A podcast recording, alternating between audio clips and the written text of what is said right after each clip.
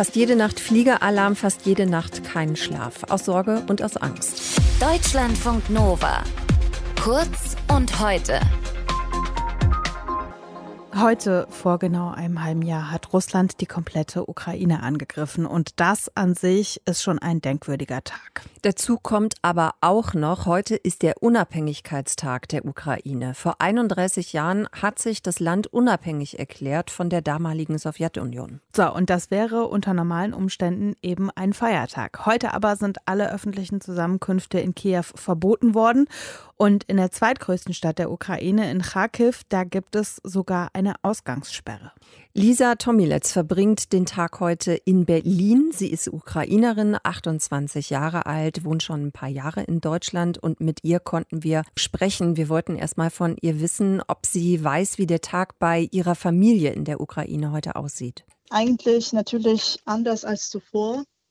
Also ich habe heute meinen Großvater zum dem Unabhängigkeitstag gratuliert und der war sehr traurig und pessimistisch, weil er ja meinte, dass es äh, sowieso alles weiterläuft, wie es vor einem halben Jahr eben angefangen hat, dass die Städte jeden Tag zerbombt werden. Die Luftalarmsysteme, die funktionieren, glaube ich, ständig, fast wie jede Stunde.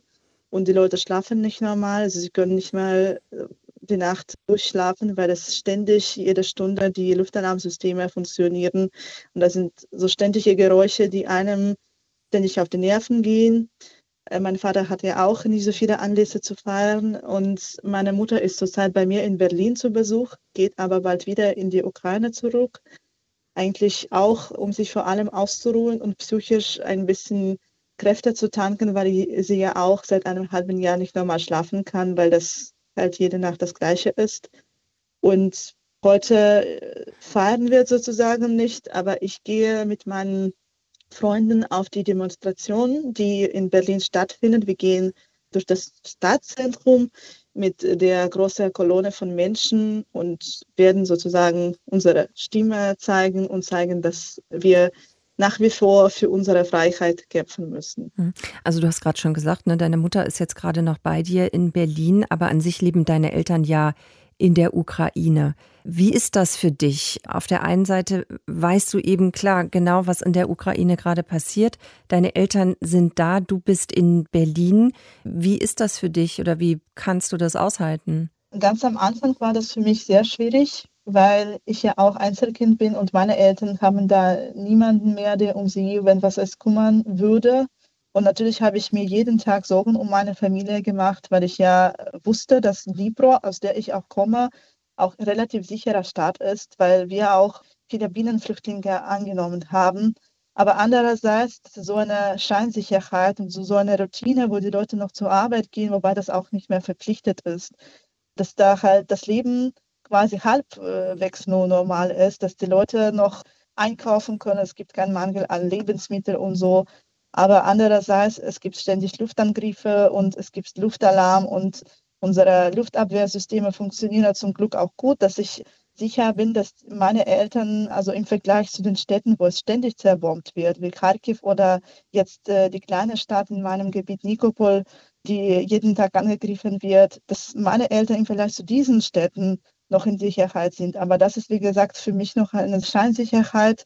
Und ich habe meine Eltern auch gebeten und ihnen vorgeschlagen, meinem Opa und meiner Mutter, dass sie zu mir kommen, weil ich ja halt alles für sie hier vorbereiten kann. Aber für die Leute, die da halt das ganze Leben lang gelebt haben und alles aufgebaut haben und dann noch Freunde haben und äh, das ist für die eigentlich schwierig und ich kann sie auch nicht zwingen, wobei ich das auch ständig gesagt habe, dass sie zu mir kommen können. Du hast eben gesagt, dass du heute in Berlin auf die Straße gehst. Mit was für einem Gefühl gehst du da auf diese Demonstration?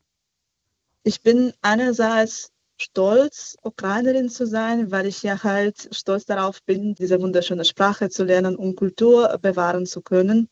Aber andererseits habe ich mich immer als Teil der Gesellschaft gefühlt, die eigentlich europäische Werte teilt, tolerant und progressiv ist. Und für mich ist es ganz wichtig zu zeigen, dass wir nach wie vor diese Werte teilen und dass wir eigentlich für die Demokratie nach wie vor kämpfen und leider unsere Freiheit jetzt mehr als früher auch verteidigen müssen. Und ich als die Person, die äh, hier als Stimme der Ukraine ist, also muss das auch zeigen, muss das auch sagen, dass wir da sind und dass wir weiter kämpfen und dass wir weiter unsere Freiheit und Unabhängigkeit auch verteidigen müssen. Lisa Tomilitz habt ihr gehört. Sie kommt aus Dnipro in der Ukraine. Sie lebt in Berlin und sie wird dort heute nicht den ukrainischen Unabhängigkeitstag feiern, sondern sie wird demonstrieren gegen den Krieg, der in der Ukraine herrscht.